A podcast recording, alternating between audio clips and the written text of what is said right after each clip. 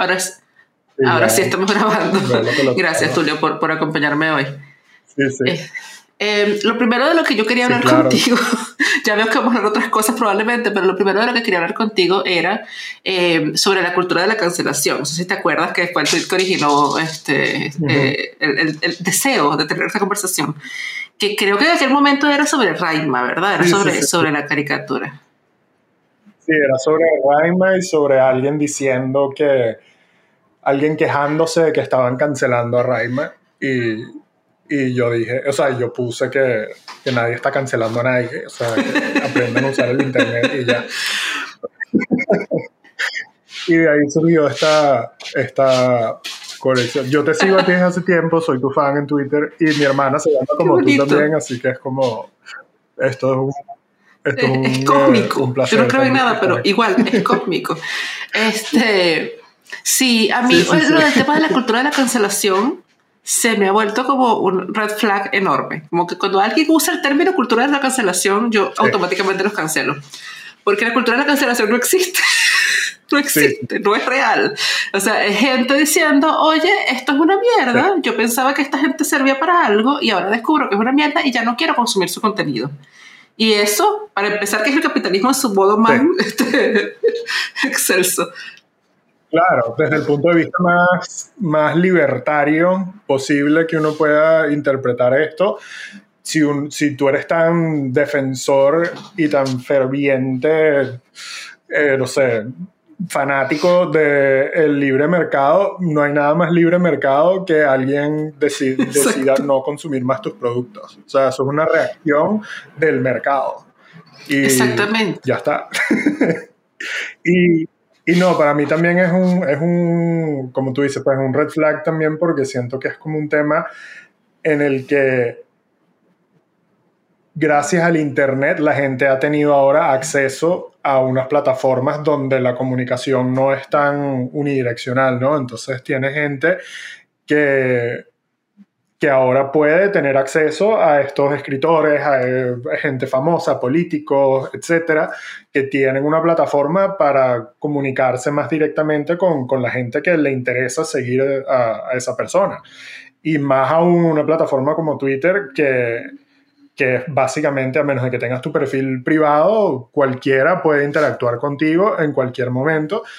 Y, y la gente yo creo que está confundiendo el tema de me están cancelando eh, con están reaccionando negativamente a Eso puede ser que viene como de un lugar de pensar que la gente tiene como automáticamente derecho a una plataforma, ¿no? Este, como que yo tengo derecho a una audiencia por el hecho de existir o crear o qué sé yo, me X XY premios. Y no, o sea, se ve un escritor por lo menos que eh, puede escribir bien quizás, o muy bien incluso, pero de repente es un escritor que es muy combatiente contra el lenguaje inclusivo, cosas que me pasan. Estoy poniendo un ejemplo totalmente general, si alguien se lo toma personal no es cosa mía, pero bueno. Eh, y resulta que eso a mí me molesta porque me parece que es transfóbico y este, no me hace sentir como Entonces yo no tengo la obligación de consumir los libros de ese escritor. Hay miles de libros que yo podría estar leyendo. Entonces nadie tiene derecho a que yo consuma su contenido o a que nadie consuma su contenido, ¿no? Este, y nadie tiene derecho a ir por la vida sin ser criticado. Es como... Eso número uno. Y, y tú, además, como individuo en esta plataforma, que al igual que este escritor o famoso o quien sea, tiene estas opiniones, tú también estás en, en, todo tu derecho de anunciarle a quienes les interese tu opinión, en decirle, esta persona es de esta manera, eh, no le compren más. Y la gente puede... Exacto, porque además uno no está obligando a nadie a que haga caso, ¿no? Exacto. Y, otra cosa que es bastante como peculiar de este discurso de, la cultura de cancelación, que es una de las cosas que a mí me molesta también, que es como, no, que está, eh, como que la, la, masa popular está moviéndose hacia la izquierda o todos estos progres que quieren cancelar a todo el mundo, eh, que quieren quitarle oportunidades de trabajo a todo el mundo y al final del día sencillamente como estamos hablando, es una reacción, nadie le está quitando trabajo a nadie. Si el mercado responde de cierta manera, por lo menos un, ejemplo, uno de los senadores que, que, instigó la insurrección en el Capitolio aquí en Estados Unidos el 6 de enero, eh, luego de que sucedió eso, él era uno de los defensores de la teoría de conspiración de que hubo fraude electoral aquí en Estados Unidos y, y él tenía un, un libro en, agendado para ser publicado con una publicadora y la publicadora le dijo, ya no te vamos a publicar el libro con nosotros. Entonces él salió que me están cancelando, esto es orwelliano y una cantidad de cosas que es como, no señor, esto es una compañía privada y está respondiendo a su audiencia y a las necesidades. Y que amigo, públicalo en Amazon, ¿sabes? no tiene, nadie te dio el derecho divino a tener un contrato como una, una, editorial. Este, no, no hay tal cosa como que la editorial está, bueno, o sea, hay un contrato, ¿no? Los términos del contrato, si se llegó a firmar, pues ustedes verán, ¿no? Demándalo, si te parece. Pero más allá de eso, este, nadie te está impidiendo, o sea, sácalo por Amazon, saca fotocopias y repártelo. Pero eh, eh, más allá de eso, no, no, hay un derecho, existe un derecho divino, como que te, vienes investido en él porque eres hombre blanco, o sea, no sé, raro. Sí, no, y, y otro punto en cuanto a eso, que yo siento además que históricamente quienes han sido cancelados, las personas que eh, pierden oportunidades de trabajo, que son despedidos de sus trabajos, que son discriminados en sus trabajos, son la gente por ser mujer, por ser de un estilo, un, tipo de orientación sexual, un color de piel específico, lo que sea, esa es la gente que por ser quien es, han sido históricamente eh, privados de oportunidades de trabajo, despedidos incluso por, por ser quienes son. Entonces, ¿quién, ¿quién está cancelando a quién ahí? ¿Cuál es la, la verdadera cultura de cancelación? Es sencillamente todo lo que, lo que hemos venido viviendo a lo largo de la historia, cuando alguien que no se asemeja al molde sencillamente es desechado. Y ahora esta gente se está quejando porque por primera vez en la historia eh, la gente no está babiándose para escuchar todo lo que ellos tienen que decir.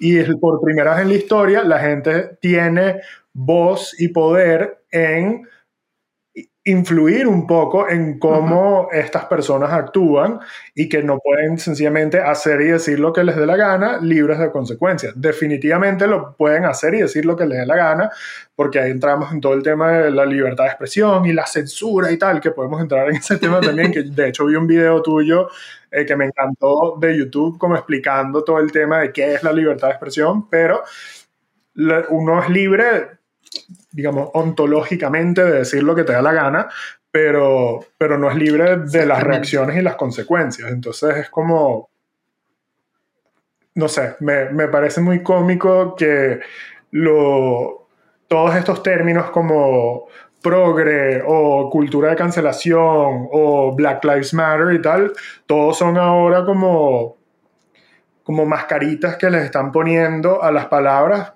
para no decir lo que en verdad quieren decir, pues. Que es como, me están quitando poder. Me parece que ese es un punto súper importante, porque yo, una cosa que decía hace unas semanas era en contexto de la censura justamente, este, que la censura sucedía, tiene, la censura tiene lugar en una relación de poder siempre, ¿no? Yo no puedo censurar a alguien que tiene más poder que yo.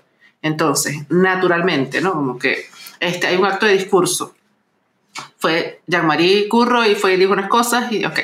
Yo no puedo censurar a Jean-Marie.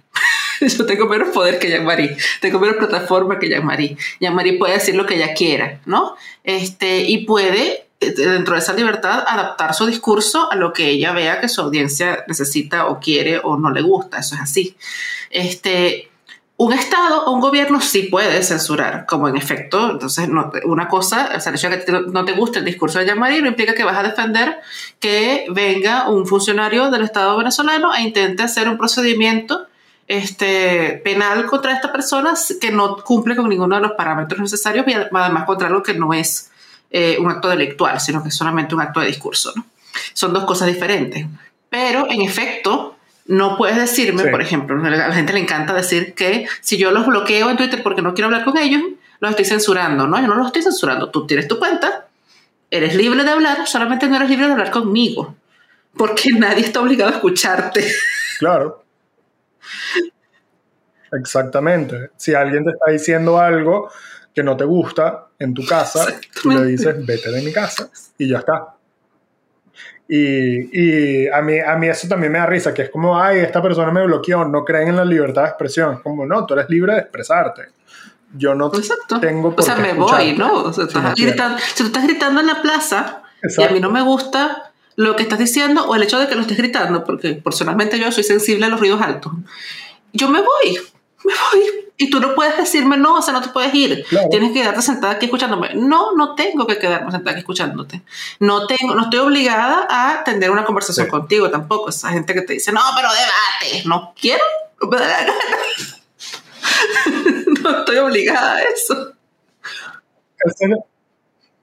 Esa es, la, otra también, que es, no, debáteme, debáteme. Y es como, no tenemos la misma base de la realidad y de los hechos en este momento, rara vez diría yo que en una discusión las dos personas están al mismo nivel de, digamos, que manejan el mismo nivel de información o el mismo nivel de los hechos eh, que pueden como debatir de una manera eh, con argumentos y bueno, ¿qué pasó en este día? Bueno, lo que dijo esta persona fue esto y poner las cosas en contexto de una manera eh, lógica. Muy pocas personas creo tienen esa capacidad y sobre todo en Internet, en, mucho menos en Twitter. Y, y entonces en algunos casos pasa mucho que uno tiene una opinión o uno dice algo y la gente te lo refuta y tú le dices eso no es así y ellos dicen, bueno, demuéstramelo, es que yo no tengo que demostrarte nada, ahí está Google, búscalo.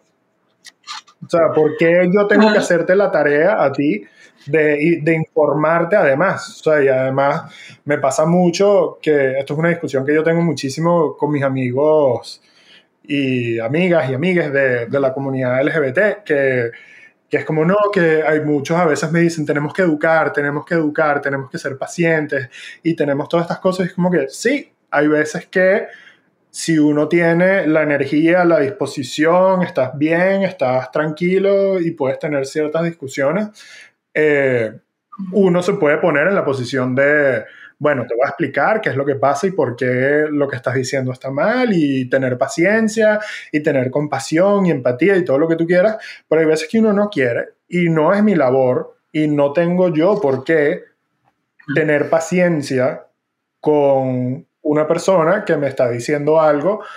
No es que, es que estamos en desacuerdo, es que es completamente desinformado. Y todo el tema de, no, es que es una diferencia de opinión. No, al, al, final, esta es mi opinión, pero eh, una diferencia de opinión para mí es una interpretación distinta de una premisa. Y esta premisa debe estar basada en algo, en algún hecho, en alguna cosa factible, ¿no? Entonces, un argumento deriva de la premisa también. O sea, tú tienes una premisa, si esto es verdad, entonces esto, y uno deduce y uno hace todas estas cosas. Pero si, el, si la premisa es falsa o errónea o no, no está basada en algún hecho, ¿cómo vamos a tener una diferencia de opinión si lo que tú me estás diciendo no está sustentado en la realidad. Entonces no es una diferencia de opinión, realidad. es una diferencia de, de realidades. Y entonces es como no voy a, no, no voy a discutir contigo. Si tú me dices que eh, ser homosexual es una eh, decisión, o si tú me dices que eh, es una desviación o todas estas cosas, es como que eso no está sustentado en la realidad. Eso es sencillamente una cosa que tú te dijiste a ti mismo, que escuchaste, para validar cualquier sesgo que tú tengas. Pero... Pero es que además parte del principio de que este, de que cualquier opinión es válida, ¿no? Que es una cosa, yo he visto a gente diciendo esta barbaridad, todas las opiniones son válidas. No, no todas las opiniones son válidas. Si tú me dices que tú opinas que la Tierra es plana, número uno, solo es una opinión, y número dos, no es válido.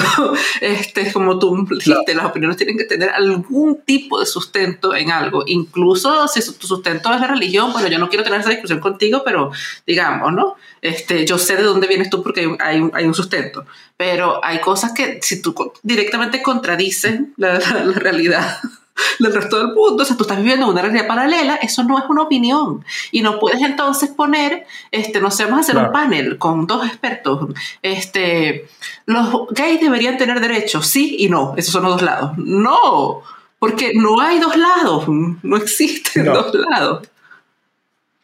Sí. No, hay veces que hay dos lados, hay veces que hay un solo lado y hay veces que hay múltiples lados. Entonces, hay, hay argumentos que sencillamente es o no es. Y, y, ya está. Y hay argumentos que hay matices y tienen todo ese tipo de cosas. Entonces, sí, cuando tú pones a alguien, como lo que pasó con, ¿cómo se llama esta? Eh, Shirley. Eh, que puso, ¿usted piensa que usted está de acuerdo con el matrimonio homosexual? Sí, no, ¿por qué? Te leo en los comentarios. Y es como, ¿por qué estás pidiéndole la opinión a personas sobre un tema que es sencillamente un tema de derechos civiles, independientemente de cualquier creencia moral, religiosa, lo que tú quieras, eso está completamente separado de... A mí me encantó una respuesta que decía, este, ¿usted piensa que los judíos deberían tener derechos humanos? Sí, no. el comentario.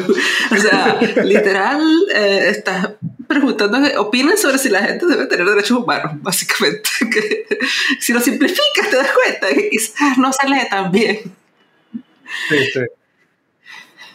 No, en verdad Sí, y, ojo, o sea, yo estoy seguro que yo he dicho muchas barbaridades en mi vida y he estado muy Yo sigo diciendo muchas barbaridades en, mi vida.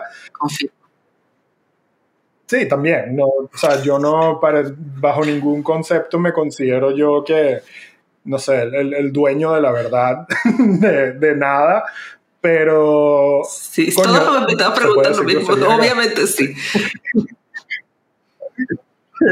Em, sí, o sea, me parece que, que, que al final es un tema de entender lo que está de fondo en lo que una persona está diciendo y sencillamente tratar de separar tus creencias y tus, y tus visiones morales del mundo con lo que, como le afecta X o Y cosa a otras personas. Entonces, volviendo al tema de la cultura de cancelación, lo mismo que pasó con J.K. Rowling en... Eh, pasa y pasa y vuelve a pasar. ya pasando que... que ella hace cosas para que siga pasando. ella como que sigue... Sí, ella, ella en vez de quedarse callada, como que sigue como que enterrándose en el, en el hueco.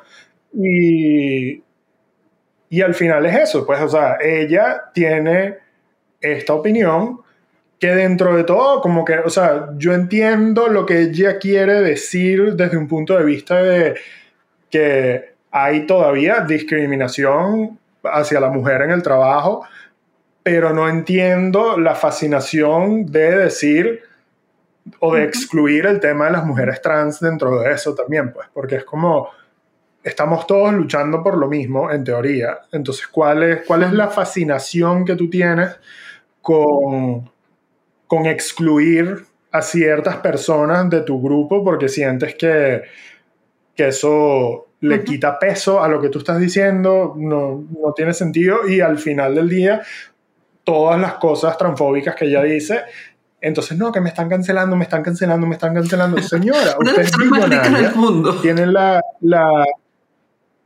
tiene la, la, la, saga de libros, una de las más famosas del planeta, eh, que se vendió para hacer una película, tiene, tiene un parque de diversiones en Disney, vende mercancía todo el tiempo. O sea, Además, una cosa más absurda, una persona diciendo que, la están cancelando en, no sé, el New York Times. Y esa es la, entrevista en el New York Times, primera página. Me están cancelando. Eh, eh, si estás en el New York Times, quizás no te están cancelando. O sea, lo mismo lo aplica a cualquier periódico que tú quieras, pero esta gente toda aparece en los periódicos más grandes del mundo, en los canales de televisión. Este, aquí me acuerdo mucho de una política que la entrevistaban, hay un video este, de... Eh, me están censurando, me están censurando, son puros los pedacitos cortando de, de, las conversaciones donde ella dice, me están censurando, me están censurando, lo dicen todos los canales. Y hay uno similar de una, una gringa, no me acuerdo, una de las republicanas, que sale como en Fox y todas sus filiales, este, son los pedacitos, creo que fue John Oliver el que hizo ese cot. Este, me están censurando, me están censurando, me están censurando en todos los canales de televisión. Yo, a mí quizás no, o sea, quizás así no es como funciona la censura, no sé si me ocurre, digo yo, que tengo 10 años estudiándolas, no sé. Este, y otra cosa, otra cosa importante que dijiste, que em, es que sí, en efecto, uno se toma este evangelio ¿no? de, educar a la gente, porque claro, hay, un, hay un acto de activismo detrás de eso, ¿no?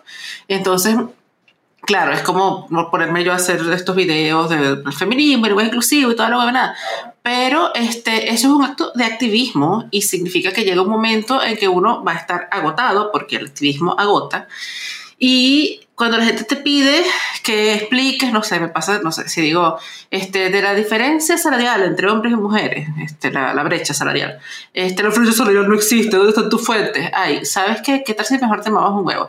Este, yo personalmente no estoy puesta por el gobierno, tú me estás pagando, y yo respondo así, la gente se ofende más todavía, les digo, bueno, pero transfiéreme, ahí está mi PayPal, tú me transfieres, yo te doy una clase, yo doy clase, entonces yo tuve una clase, pues, chévere, con todas las fuentes, la bibliografía, te mando los PDF, todas las cosas. Pero yo gratis, mira, llega un punto que trabaja gratis, ya está, ya fue, ya. Como que vaya y google, usted, usted sabe leer, ¿no? O sea, obviamente sabe leer porque me está, respondiendo por escrito, entonces claramente. otra cosa sería si me dijera que no sabe leer y yo digo, bueno, ok, ¿no? Otros, hay unos privilegios ahí que no, no los hubo. Pero es un, es un, tema, o sea, porque la gente piensa que uno tiene la obligación de hacer el trabajo a ellos. Si, si ellos vienen sin ningún tipo de fuente, argumentar lo contrario, tú tienes que defenderte con fuentes, argumentos, un PowerPoint de 20 diapositivas. O sea, no entiendo.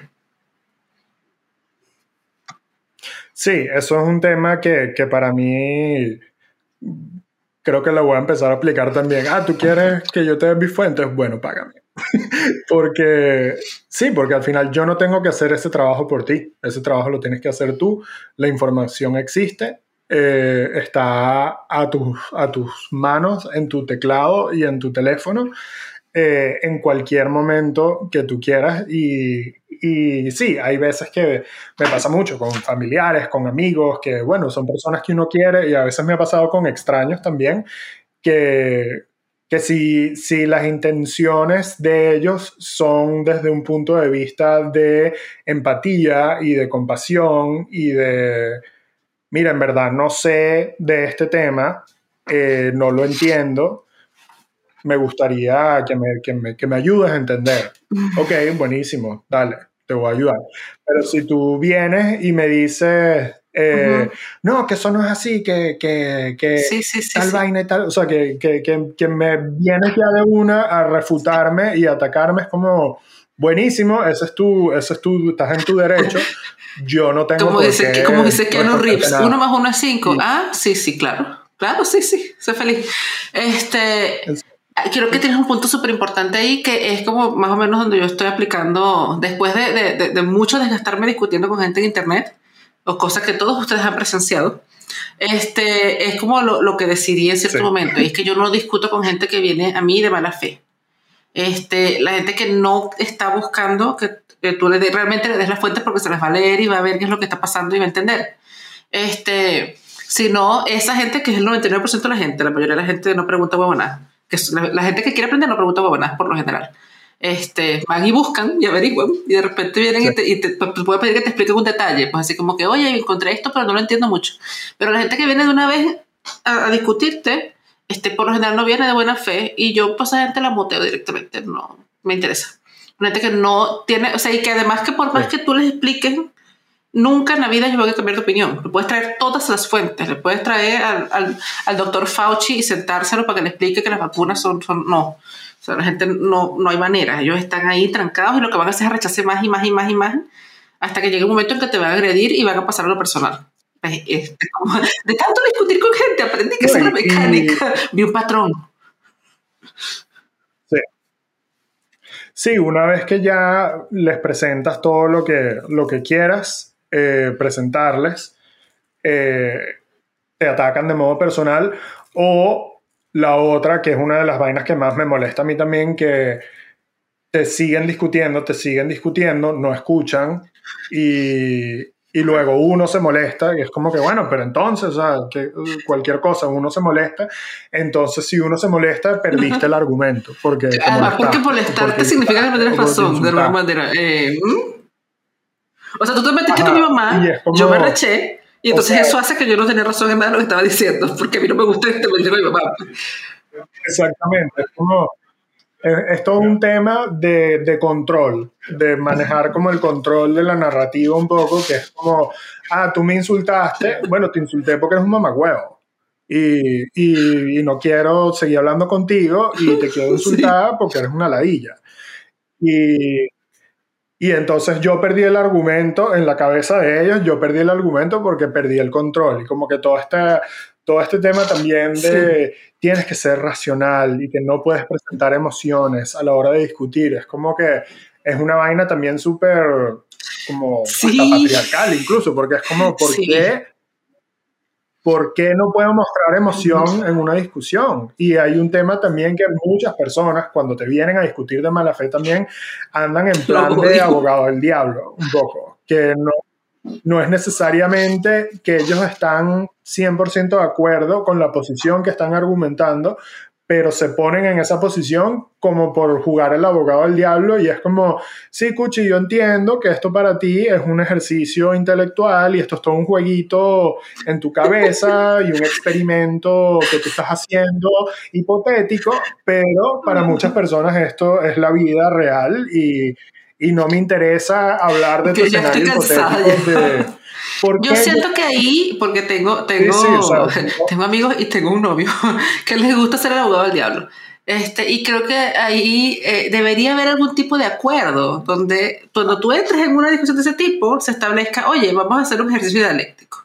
Este, esta conversación es para hacer un ejercicio dialéctico. Entonces tú vas con esa mentalidad, porque de lo contrario es como te sientes súper... Eh, no sé, bamboozled. Te sientes como que te metieron en una cuestión que no era para... tú, no, tú, no, firmaste ese, ese, acuerdo en ningún momento. Y de repente resulta que estás en un club de debate, y tú, pero yo no vine a eso, yo vine a contarte lo que me pasó.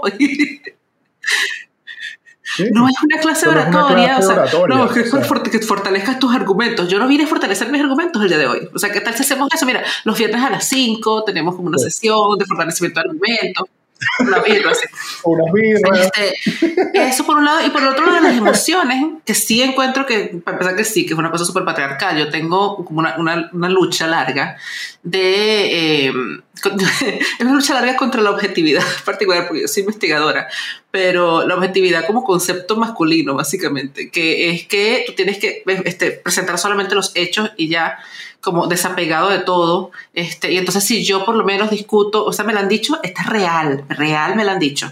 Cuando me dicen, a veces me dicen que yo no soy venezolana directamente, porque hablo inglés y vivo fuera, entonces no soy venezolana y soy blanca. Pero no una vaina más racista, no te la debo, pues. Pero las otras veces me dicen que no puedo opinar sobre Venezuela porque soy venezolana.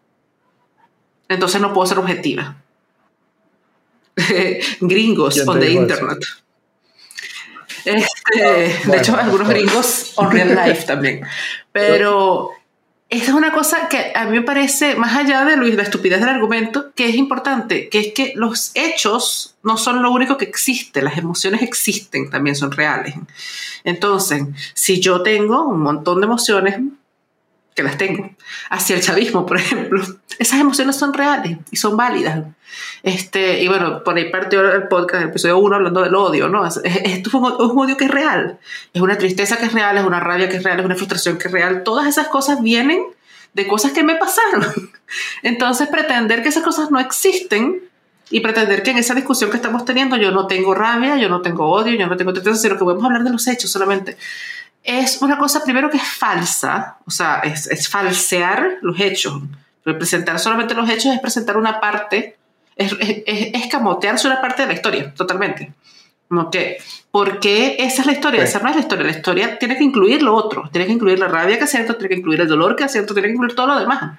Y creo que dejar todo eso por fuera justamente es este, un intento como de decir, bueno, esto es objetivo porque la, masculinidad es lo que es objetivo y la, la, feminidad es emocional. Y entonces, por consecuencia, como de la misma manera, en la que se trata la intuición. La intuición está científicamente este, probado, estudiado, que la intuición no es más que eh, el mecanismo que tenemos los seres humanos de reconocer patrones de una manera inconsciente. Este, no es que es una cosa mística, falsa, ay, somos Aries. No el cerebro está reconociendo patrones y te está diciendo algo antes de que tú lo puedas saber. Es real, es tu cerebro trabajando. Pero la intuición es vista como una cosa mística, femenina, ay, ay, sí, ella, ay, ¿no? Este, y no es vista como una manera real de aproximarse al conocimiento. Todas esas cosas, ese intento de despojar la cuestión de las emociones, primero que es patriarcal, pero segundo, además, es, una manera de falsear la discusión. Como a decir, bueno, este, yo que puedo verlo objetivamente, porque tú no puedes, porque, eres mujer, porque eres población afectada, básicamente. Eres mujer, eres LGBTIQ, eres trans, eres lo que sea, eres venezolano. Entonces no lo puedes ver objetivamente. Sí. No, y, además, o sea, todo el tema, a, mí la objetividad me parece un mito también porque no existe. La objetividad no existe, la memoria es subjetiva y a medida que pasa el tiempo, las memorias cambian y eso también está científicamente probado que nuestra percepción de hechos pasados va cambiando a medida que pasa el tiempo y se van formando a través de nuestra propia experiencia también. Entonces, no solo nuestros cerebros nos traicionan a cada momento, sino que ser completamente objetivo ante algo es imposible. Y yo por eso, volviendo como a todo el tema del abogado del diablo y todo este tema del ejercicio intelectual también, es como ¿por qué estás tan, tan fascinado, tan enfocado en presentar como que, bueno, a las cinco patas al gato a una cosa que es como la, la, hojilla de Ocampo, es como que la, la, la solución más simple es probablemente la,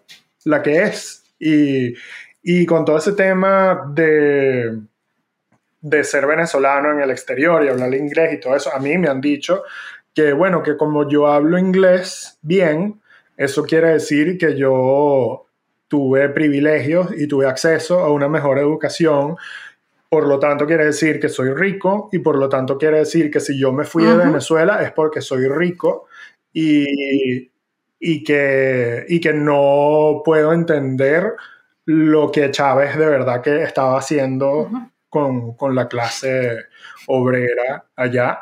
Eh, todo esto obviamente dicho por gringos que eh, luego se voltea la cara, se voltean la cara y me dicen, no, es que tú eres un person of color y tal, y como que te, te incluyen en, en toda la narrativa de, de diversidad acá, pero entonces, por un lado, cuando estás de acuerdo con ellos, eres un eres una minoría que ellos te defienden, pero cuando no estás de acuerdo con ellos, eres un fascista blanco. Ay, me encanta, me encanta. Nosotros somos el inmigrante de, Schrödinger, ¿no? Este, es fascista, pero, pero es de izquierda, comunista, o comunista fascista. Este, no viene a vivir de los beneficios, pero robarle los trabajos. Este, somos todos al mismo tiempo. Sí. Y eso de, de, ser, eh, como hablas inglés, eres rico automáticamente. Este, a mí me dijeron Trust Fund Baby. Yo por un tiempo tuve mi biografía Trust Fund Baby. Yo siendo, viniendo de clase media baja, que llegó a, llegó a clase media baja cuando yo nací, porque mi familia estaba más abajo todavía de eso. Este, Trust Fund Baby, claro, soy blanquita. Pero nosotros además no soy blanquita, que según la clasificación de, no sé qué, no me acuerdo cómo se llama, la clasificación de los colores de piel, este, si yo soy así pote de leche como tú me estás viendo, pero resulta que yo me bronceo, entonces automáticamente ya soy person of color. Este, entonces, pero no, pero tampoco. No, me deja hacer nada, básicamente, no me deja hacer nada.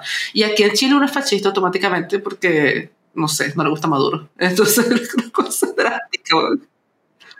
Sí, no, es, muy fuerte, pero a la vez como, o sea, yo ya he llegado a, a esas situaciones con, con americanos acá, americanos que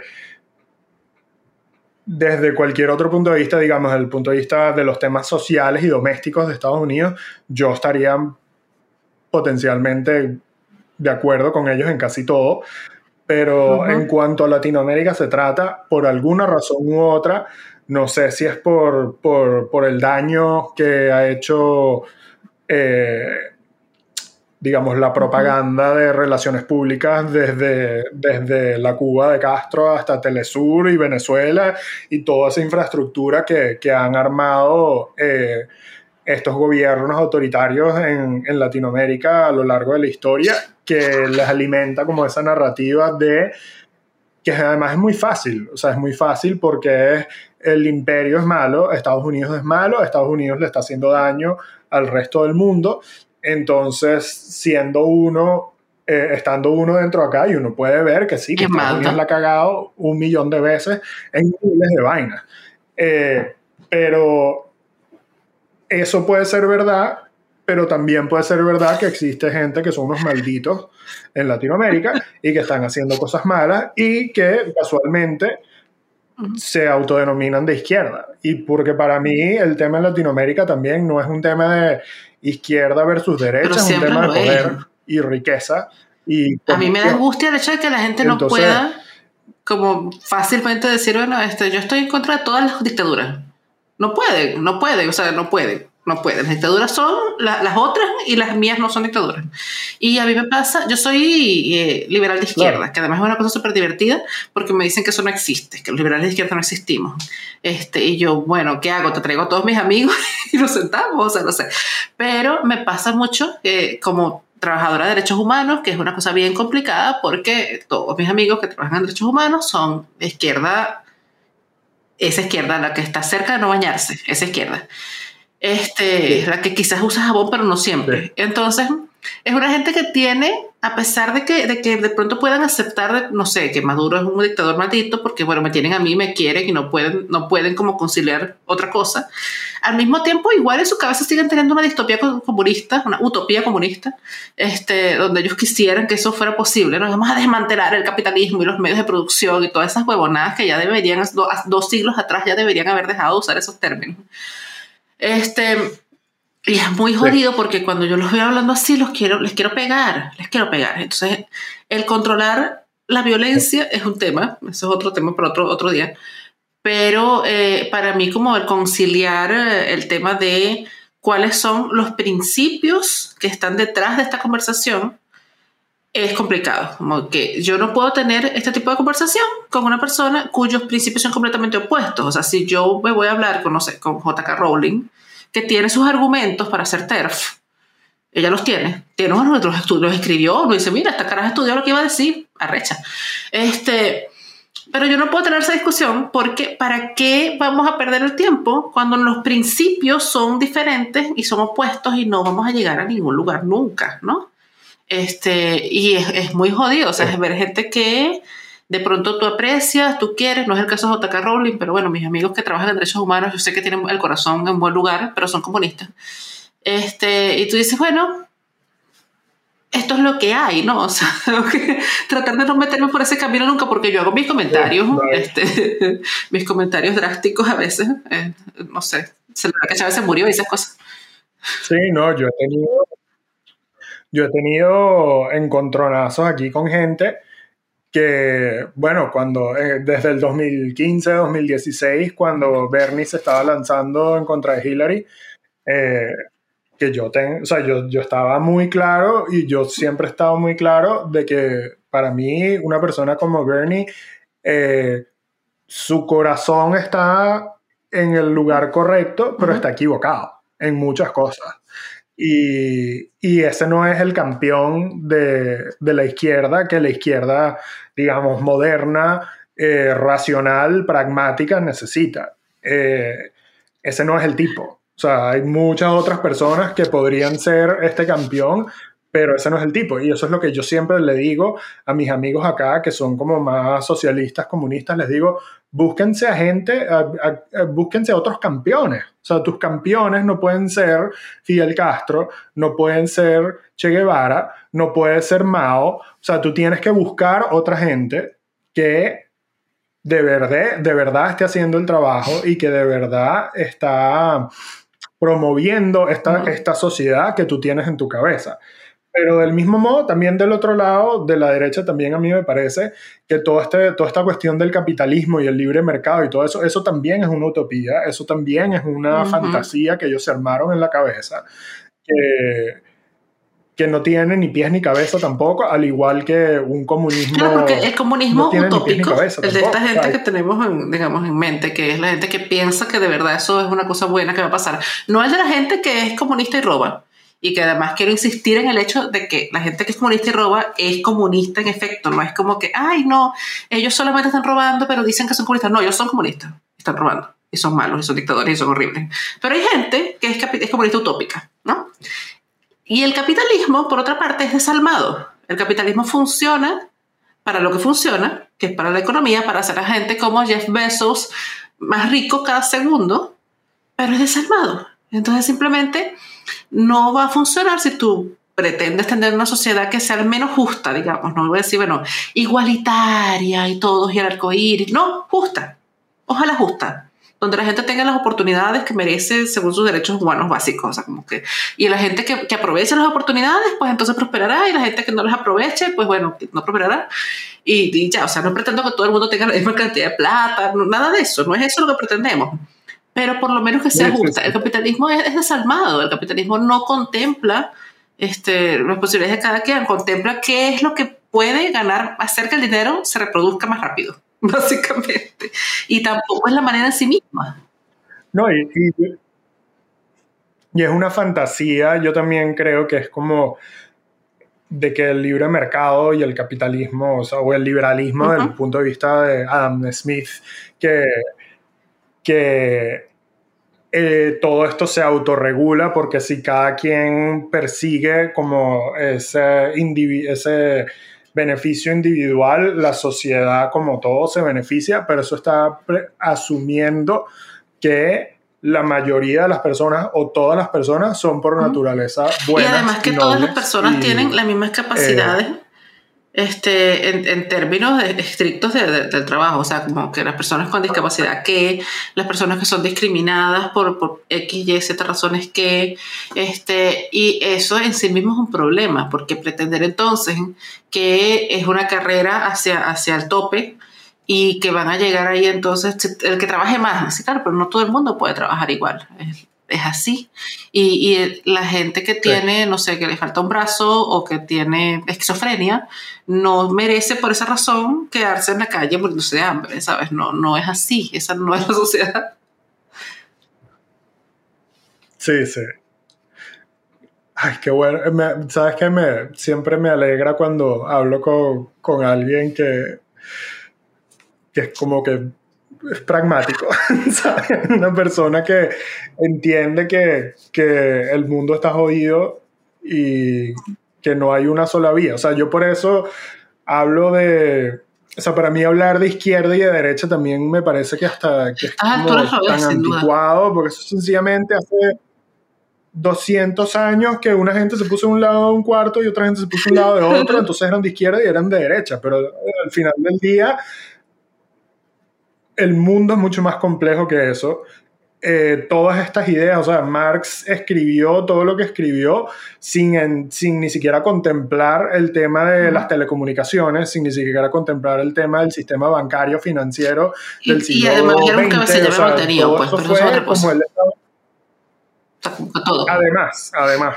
Eh, pero el, el, mundo que él percibió en ese momento era sencillamente un mundo que estaba en proceso de cambio por la revolución industrial, pero el mundo ha cambiado muchísimo después de eso, entonces es una cosa mucho más compleja que sencillamente izquierda o derecha, o sea, para mí es que beneficia a la mayoría de las totalmente eh, reduccionista de decir, bueno, pero es que la gente que hace el trabajo está creando capital para la gente que está como arriba y ellos no están proveyendo nada. Y amigo, la gente que gerencia las empresas, no, pues, hay gente literal que me ha dicho estas discusiones, como que la gente que gerencia una empresa no proporciona ningún valor. Eh, sí, está ejerciendo la maldita empresa. O sea, eh, el, hecho de que la gente haga sola los zapatos en sí mismo no basta. Tiene que haber gente haciéndole mercadeo a esos zapatos, tiene que haber gente distribuyendo los zapatos, tiene que haber gente conversando con otra gente para que las otras gente compre los zapatos en la tienda y entonces los distribuye. Todo eso, o sea, pretender que, que el valor está solamente en la fuerza de trabajo como obrera, es una cosa extremadamente atávica que lo entiendo cuando respondía a la revolución industrial, pero este es otro mundo totalmente. Y, una persona que me venga a decir eso es, es, el carajo que decía, bueno, este, si, una, empanada me cuesta un dólar, entonces yo vendo mil empanadas en un día, entonces me compro un Ferrari.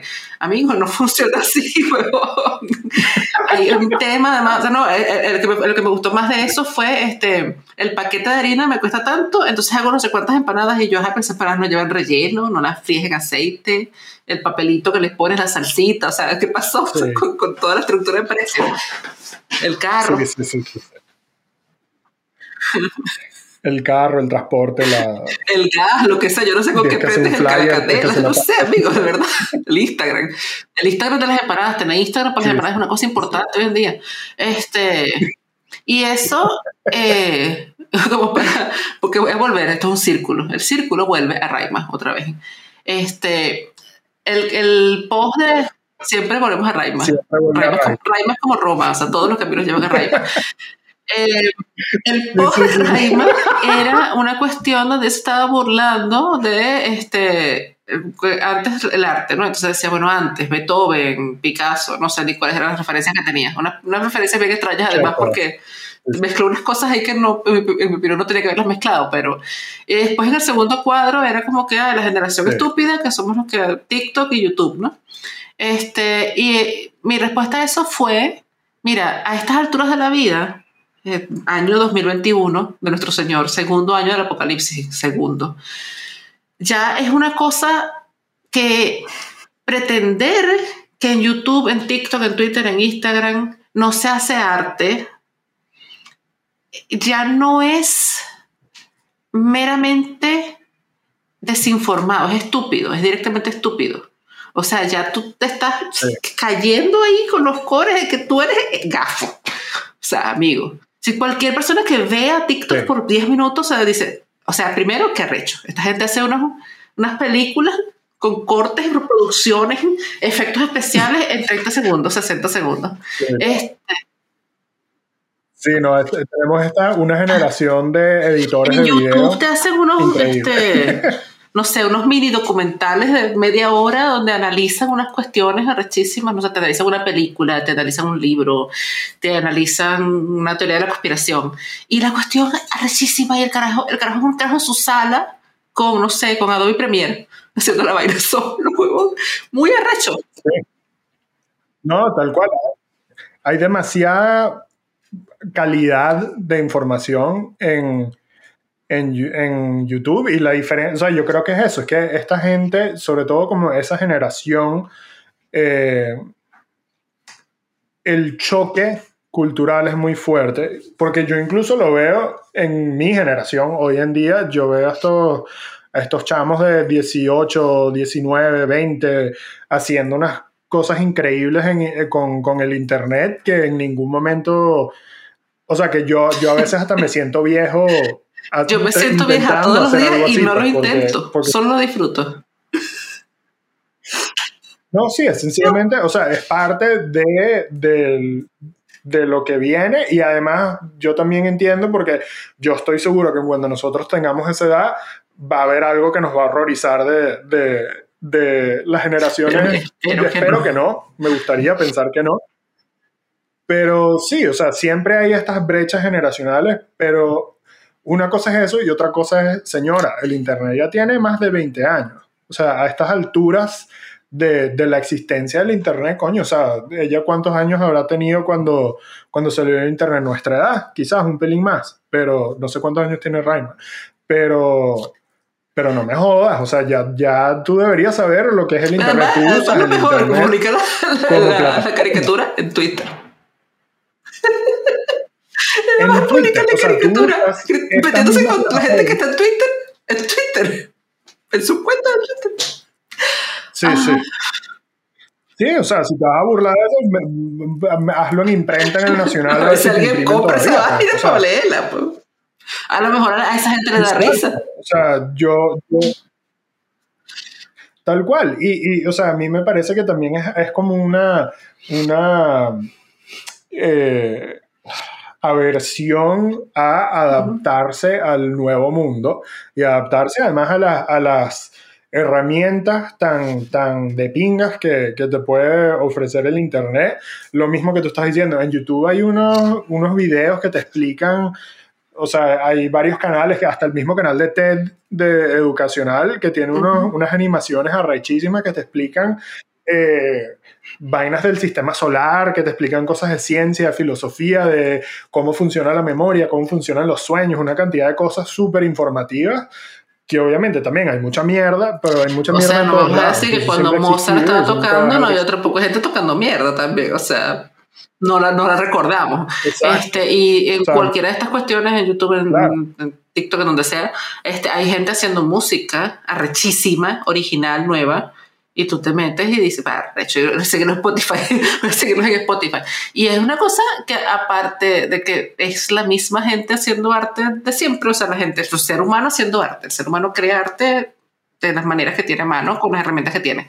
Este, Además es, es maravilloso porque permite a un montón de gente eh, dar a conocer cosas que normalmente estaban reservadas a menos gente, porque obviamente cuando uno tenía que hacer una película, como hacer la película para Hollywood, una productora, un poco de plata, una vaina, este, era menos la gente que podía hacer eso. Ahora tú puedes hacer una película en la sala de tu casa y te quedas a ver de garrecha, tú dices, coño, Ajá, es un montón de gente más la que tiene la capacidad de aprender esas, esas capacidades y, y, usar esa creatividad.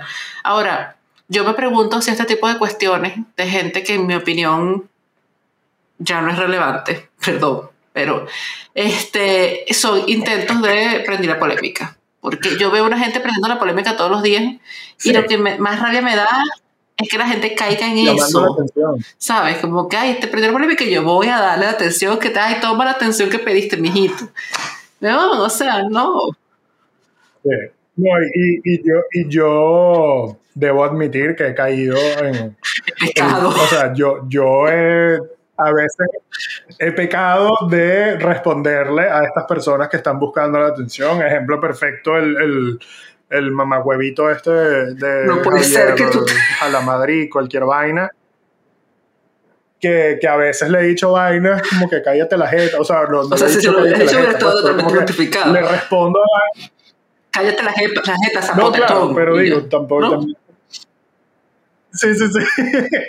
pero, o sea, yo siento que parte de estar en internet y parte de estar tan, como tan activo en Twitter, a veces uno peca por ese tipo de cosas, pero sí, yo creo que cada vez más uno días, va madurando un poquito. Hay días, también, Tulio, que uno se levanta que... con ganas de ver el mundo arder. Como que uno se despierta y elige la violencia, ¿sabes? Sí, sí. Y entonces te despiertas, eliges la violencia y entras a Twitter. Y entonces es como un poco inevitable, como yo no sé, a mí me pasa, pues todavía pasa, yo no me voy a arrepentir de eso y no voy a pedir perdón por eso. Este, me pasa que insulto a cuatro gentes ahí porque son unos mamagüevos apostatones y, y me voy y digo, ah, bueno, ya, ya, ya, ya, cumplí por hoy, me voy a hacer mi vida. Este, hay días así, yo creo que uno lo que puede hacer es tratar de que no sea como todos los días. O también reconocer cuando ya no es, cuando te empieza a ser tóxico sí, para no ti, como te empieza a ser dañino, este, decir, bueno, yo mejor me voy a retirar de aquí, voy a leer un libro.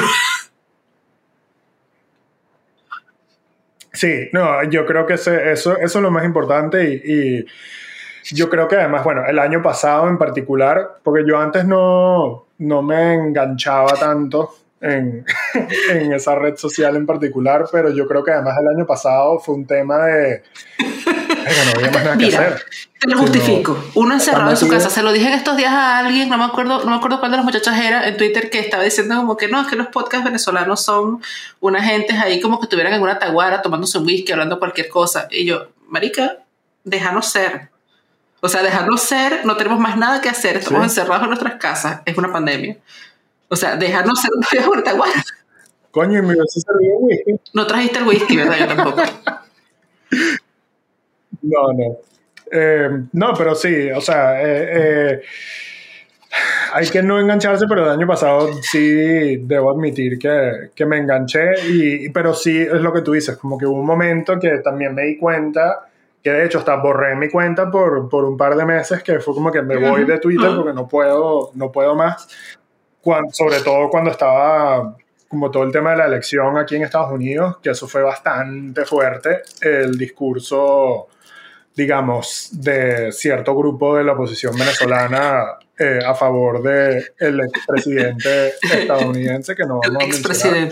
Pero, pero sí, o sea, fue fuerte, fue, ese momento fue fuerte porque además era como un tema de, de, de yo no podía creer que tanta gente se comió el cuentico de ese tipo y un poco lo que estaba hablando antes de la intuición de identificar patrones, o sea, nada más intuitivo que identificar el patrón de ese patrón era como estos dibujitos que no sé si todavía los hay pero que era este traza los puntos uno dos tres cuatro ese tipo de patrón era ese patrón.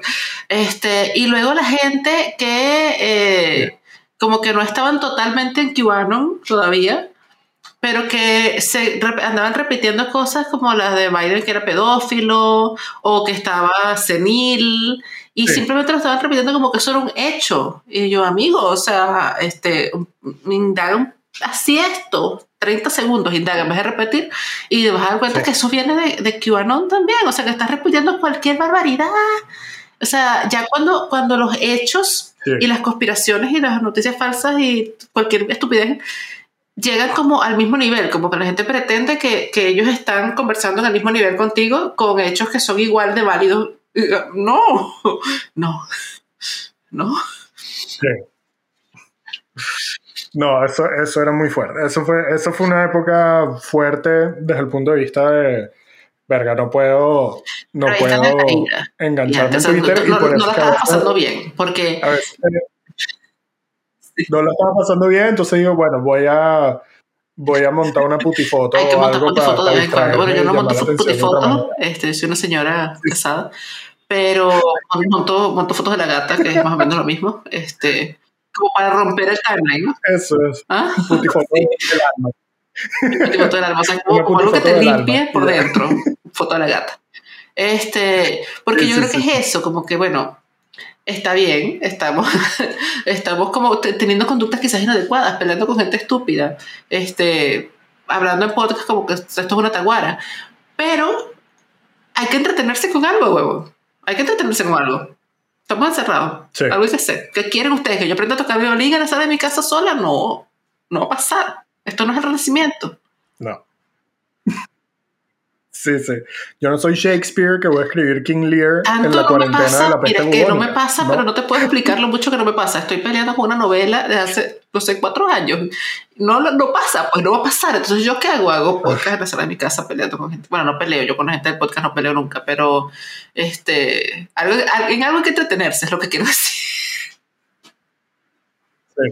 Sí, sí, sí, sí. Sí, no, y como que todo este tema de aprovecha la cuarentena para ser productivo. Y tal, que tienes que salir a otros idiomas más. Bueno, sí, no, y es como, ok, buenísimo que, que la gente esté aprovechando este tiempo. Yo estoy aprovechando este tiempo para no volverme loco y para no. Yo estoy aprovechando este tiempo para, seguir viva. Y para mantenerme. Esa es como más o menos mi meta de final de cuarentena. Como que la cuarentena se acabe, el coronavirus se acabe y yo estoy viva todavía. ¡Wow! Y salir, salir casi ileso. Cuerda. Esa es mi meta. No una cosa que no diga, wow, qué cuerda, porque además nunca lo he estado, pero digamos, aceptablemente cuerda. Implica como. sí, sí. Te podemos, te podemos llevar a. a Eso, o sea, como que todavía puedo este, como salir en público y que la gente no se dé cuenta. Como que no es que no estoy loca, pero que la gente no se dé cuenta. Es como, esa es como la meta, creo yo. Como que se acaba la cuarentena y yo, un día que la gente diga, ay, mira, vamos a reunirnos para celebrar que se acabó todo este pedo y yo pueda ir. Y la gente diga, ah, sí, hola, ya. Sí. No, esa es 100% mi meta también. Y, y no, y ojo, yo aplaudo y admiro mucho a la gente que, que fue capaz de, no sé, hay, conozco gente que, que, se dedicaron al ejercicio, conozco gente que eso, tengo una amiga que escribió un libro, o sea, buenísimo, me encanta. No, sí, pero no, no esperes eso. Pues. Este, yo estoy tratando de, primero, bueno, no morirme de hambre, como trabajar y producir dinero y no morirme de hambre, que no me, no me, no me, ah, pues, no se dice, no me desalojen. tengo el inglés fundido, cruzado. Bueno, este, eso número uno, como que no me desalojen del apartamento, poder pagar las cuentas y eso. Em, no terminar en un manicomio es, es una gran cosa. Ojalá no manicomio. Creo que sí. Em, que la gata siga viva al final de todo esto, o sea, que yo la haya alimentado y todo eso. Creo que es eso, básicamente. ya, creo que sí. sí. No haber alienado a todos mis amigos hubiera sido bueno también, pero no puedo garantizar nada en ese sentido. Pero también, o sea, yo creo que, que eso pasa con la edad y yo creo que hubiese pasado sin o con la pandemia. Quizás la pandemia aceleró mucho ese proceso, pero... O sea, siguen ahí todavía. hasta cuándo. Están ahí, pero, pero yo creo que muchas relaciones se, se redefinieron y eso está bien también, ¿no? O sea, eso yo creo que uno ajusta las expectativas, eso es con la edad, ¿no? Que uno ajusta las expectativas de, este, ¿qué es un amigo? Un amigo no es, sobre todo cuando la gente empieza a tener marido, hijo, planta. Este, no es una persona que tú la ves todas las semanas, quizás, ¿no? O sea, una persona que la ves quizás una vez al mes, a veces pasas dos meses y no la has visto, de repente no han hablado, pero tienen un grupo de WhatsApp y se pasan memes. Entonces, esos memes mantienen a la familia unida. Claro. Una familia que tiene memes unidas permanece unida. Yo creo en eso. Sí, tal cual. Sí.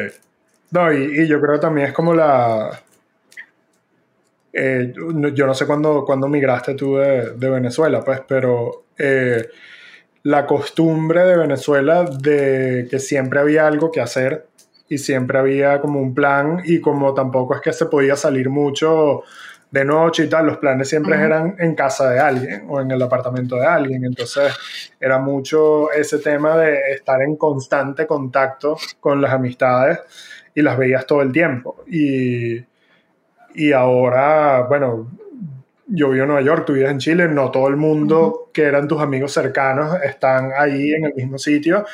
Y, y es mucho más difícil también como formar ese, esos grupos o ese nexo que uno, con el que uno creció y, y a la vez yo creo que es parte de madurar también, porque muchas de estas personas que yo veía o con las que yo hablaba todos los días, de vaina hablo con ellos hoy en día. Y esos eran mis mejores amigos de Venezuela y vamos a ser amigos para siempre. Y era como, no.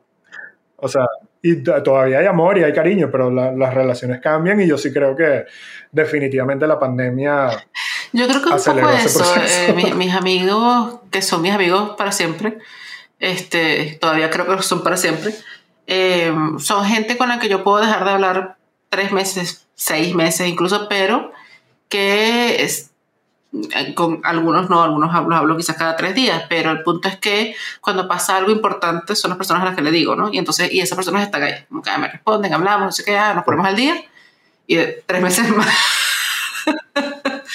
Y ahí, o sea, por lo menos con mis amigas, este, yo estoy fundando una editorial, bueno, ya se lanzó la editorial, con tres de mis mejores amigas, este, y claro, estamos como muy, muy, muy, muy en contacto porque estamos trabajando a distancia con la editorial. Em, y entonces, claro, con cualquiera de mis grupos de amigos, cuando hay como una razón concreta, bueno, uno está como más activo y tal, pero eso es una cosa, que es una época. Y aceptar también eso, que es como olas, ¿no? Como que son olas que vienen, que van, pero eso no significa que la amistad deje de estar ahí, ¿no? yo se, lo digo además a, a mis amigos con los que hablo una vez al año. tengo una amiga muy querida que, que vive en París y tengo, no sé, dos años voy a tener que no la veo. La vi un par de días, hace dos años, porque fui.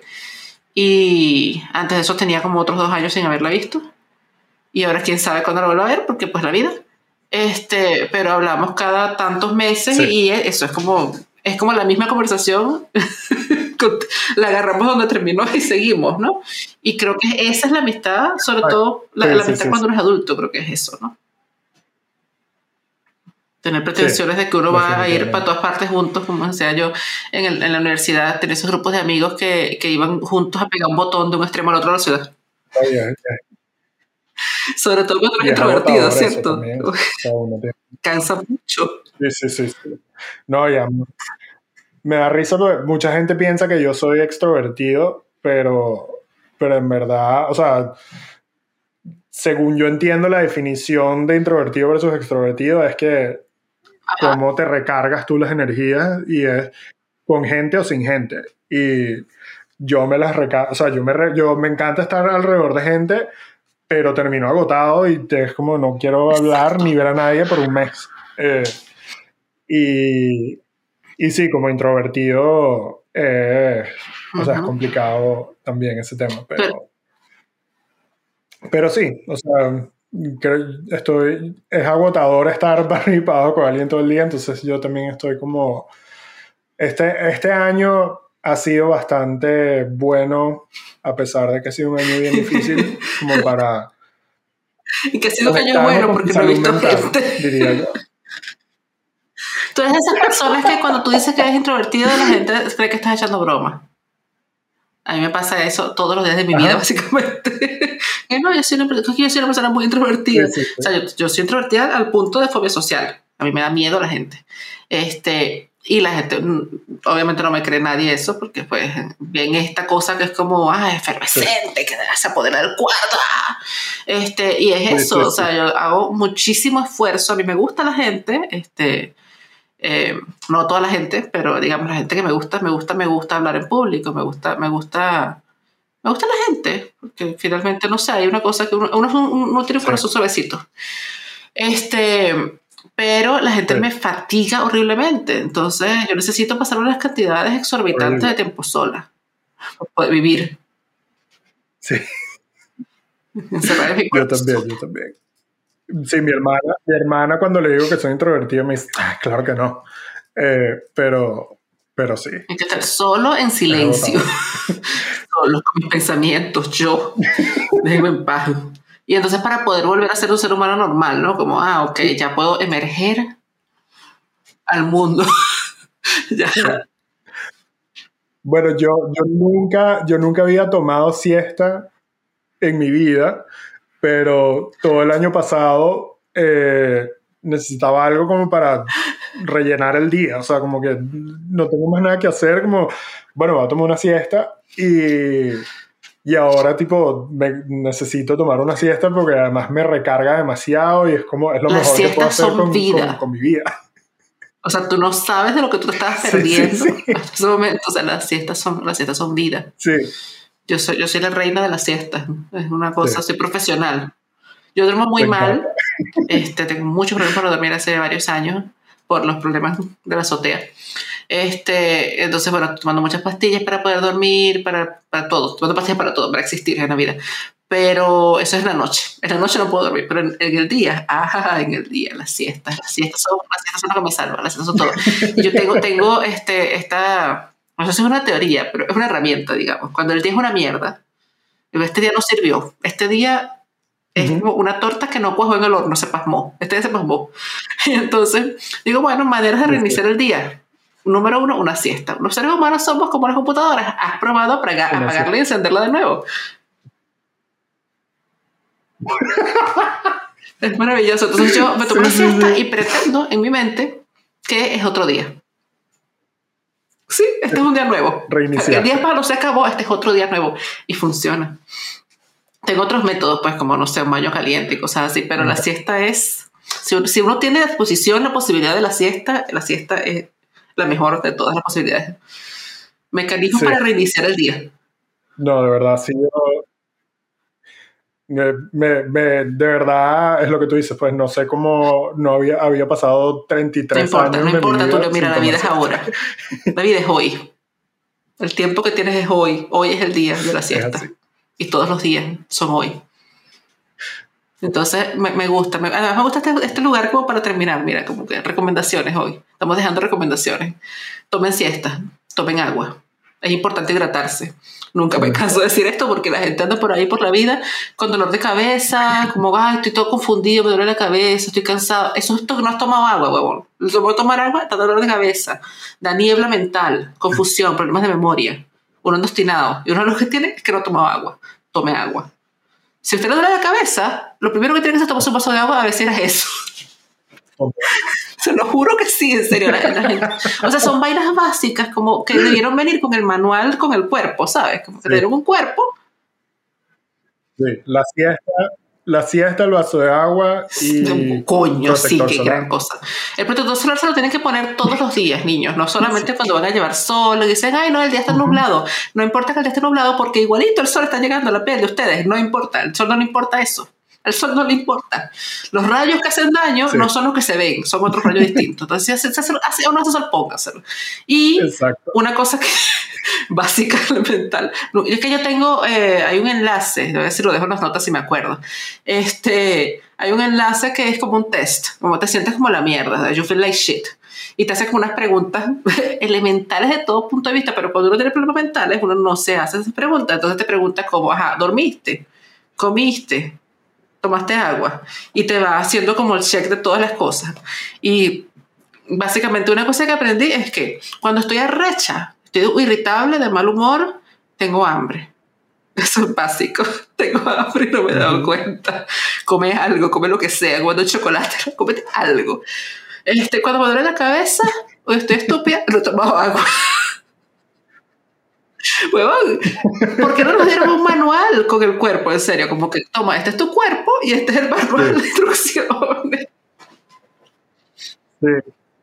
No, mándame ese link. Te lo, voy, a mandar. hay que tenerlo, hay que tenerlo por ahí a mano cuando uno se feels like shit para hacerlo. Este, y lo voy a dejar en las notas del podcast. Este, gracias, Tulio, por dedicarle esta hora y poco más a conversar conmigo. Ha sido un gusto. Gracias a ti, me encantó conocerte. Bueno, todavía no. Así se conoce eh, uno en 2021, año de nuestro Señor, segundo año del Apocalipsis. Esta es la manera, es así. Sí, sí. muchísimas gracias. Y, gracias a ti. Si llegaron hasta aquí, dejen la banderita en los comentarios, ustedes ya saben. Y Raima, si estás Raima, toma agua, sí, eso es importante. Toma agua y verifica si, si comiste y, y, bueno, si puedes tomar una siesta, eso es bueno. Bye.